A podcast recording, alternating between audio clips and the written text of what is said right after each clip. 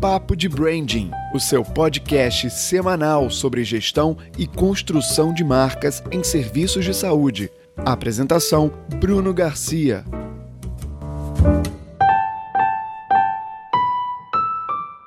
Senhores, bom dia, boa tarde, boa noite.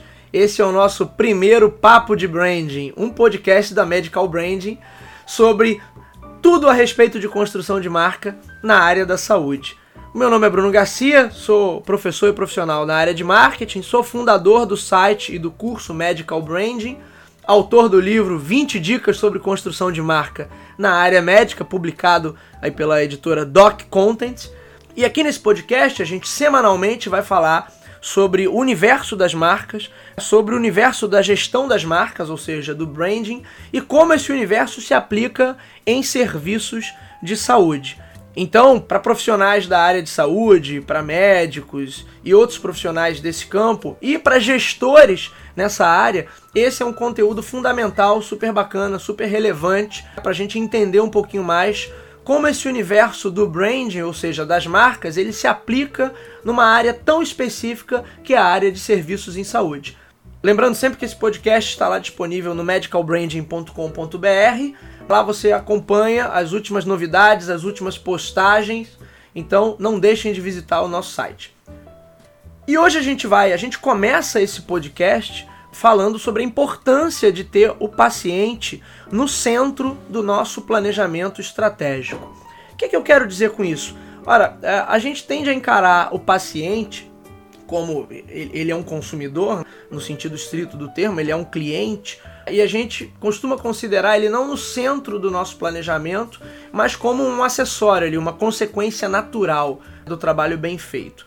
E aí, quando a gente fala de colocar o paciente ou enxergar o paciente como um aspecto central do planejamento de um negócio, é porque justamente estamos entendendo que todas as decisões que eu tomo ali a respeito, por exemplo, da política de atendimento, a respeito de como eu desenho determinados processos, a respeito de até que ponto eu vou, até que ponto eu sou flexível ou não em relação a diversos aspectos, ao que, a coisas que o paciente pede, as coisas que o paciente deixa de pedir ou, ou exige ali para você como condição para continuar como teu paciente, até a nível de comunicação, né? Que tipo de esforço eu faço, como eu faço esse esforço, tudo parte de quem? De uma percepção de que esse paciente, de fato, ele ele está no centro do meu planejamento. Então, eu tomo as minhas decisões e monto o meu planejamento a partir do olhar sobre esse paciente.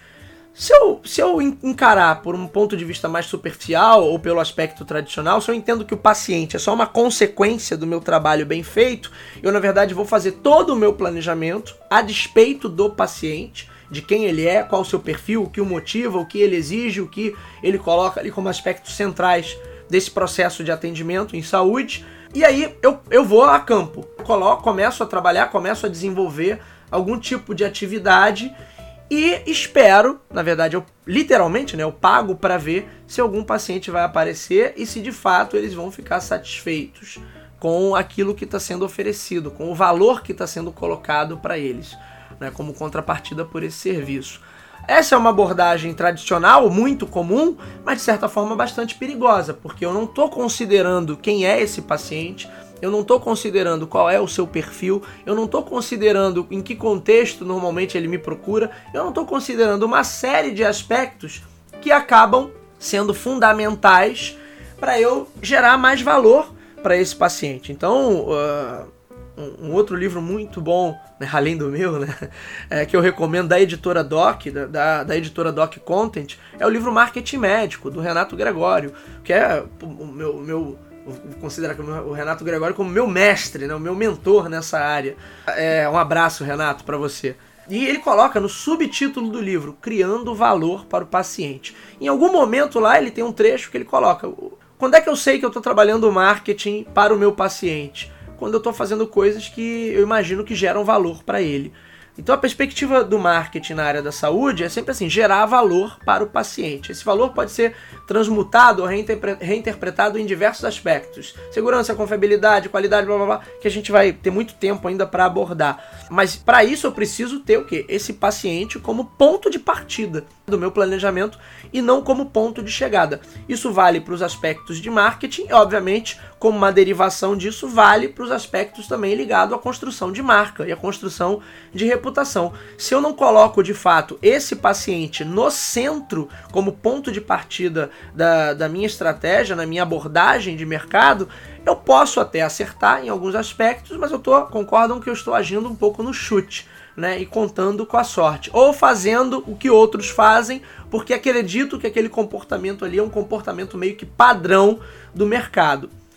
Isso pode até dar certo em alguns aspectos, mas começa a se complicar quando não dá certo, obviamente, ou quando você vinha indo bem, mas de repente você começa a ter uns tipos de gargalos ali, começa a ter problemas em, em captar pacientes ou em manter, é, manter o paciente ali, ter adesão ao tratamento. Então, Aí você começa a se perguntar, bom, por que, que esse camarada vinha e ele não vem mais? Bom, como você não sabia por que ele vinha, vai ser muito mais difícil entender por que, eventualmente, agora ele está resistindo e não está voltando.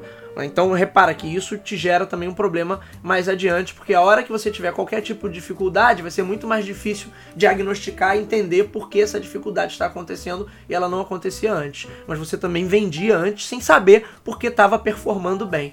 Então o objetivo de ter essa fala, de colocar o paciente no centro de qualquer planejamento em serviços de saúde, é porque tudo deriva dele. Então eu vou tomar decisões, eu vou pensar, bom, isso soa melhor, vai gerar melhor algum tipo de benefício ou agregar mais valor na, na percepção do nosso paciente, se não está fazendo, se não está respondendo positivamente a nenhuma, a nenhuma dessas perguntas, possivelmente não vale a pena fazer. Você pode até manter a decisão por outras perspectivas. Não, mas eu preciso economizar, eu preciso fazer isso, eu preciso fazer aquilo, ou eu quero fazer. Mas entenda que aquilo ali, se você está buscando fazer para gerar alguma percepção diferenciada ou agregar mais valor, isso vai ter um efeito pífio, ou nenhum efeito, ou nulo. Pensem sempre nisso, em ter o paciente no centro do nosso planejamento quando estamos falando em serviços de saúde.